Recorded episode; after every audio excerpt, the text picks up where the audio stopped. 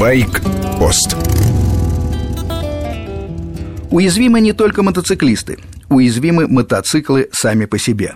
Как и у машин, мотоциклетные ключи содержат микрочип.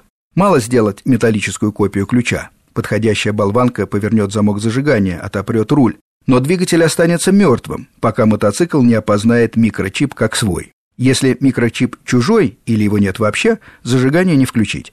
Дополнительно ставят механические замки на колеса и всякие противоугонки с сиренами.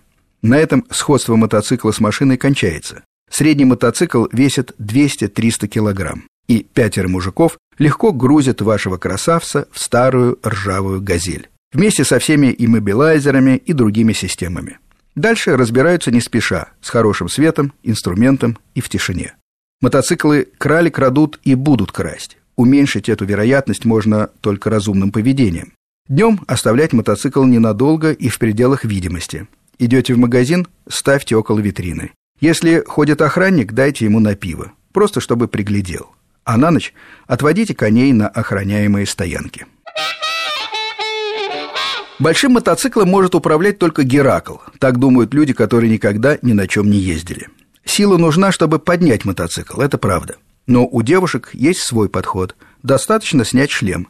Сразу остановится несколько машин, чтобы помочь. А насчет вождения готов поспорить. Многие дамы за рулем мотоцикла дадут фору силачам. Чтобы просто держать мотик вертикально, сила не важна. В движении нужны только навыки, реакция. Для дальних дорог еще и общая выносливость. Мотоциклисты становятся более подтянутыми и меньше пьют. Образ потного, толстого любителя драк и пивных уходит в прошлое. Тон задает городское население Европы и Соединенных Штатов. Все больше мотоциклистов считает полезными занятия йогой. Растяжка, тренировка спины плюс завидное самообладание.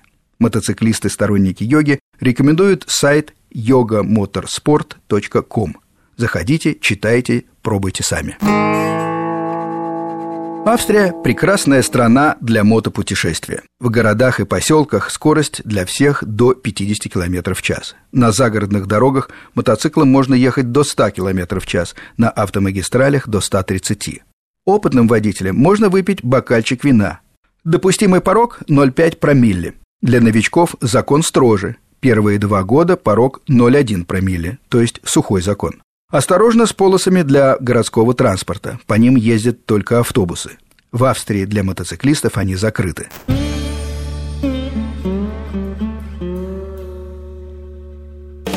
С вами был Сергей Фонтон. Слушайте большую программу «Байк-пост». Она выходит по воскресеньям с часу до двух дня. До встречи.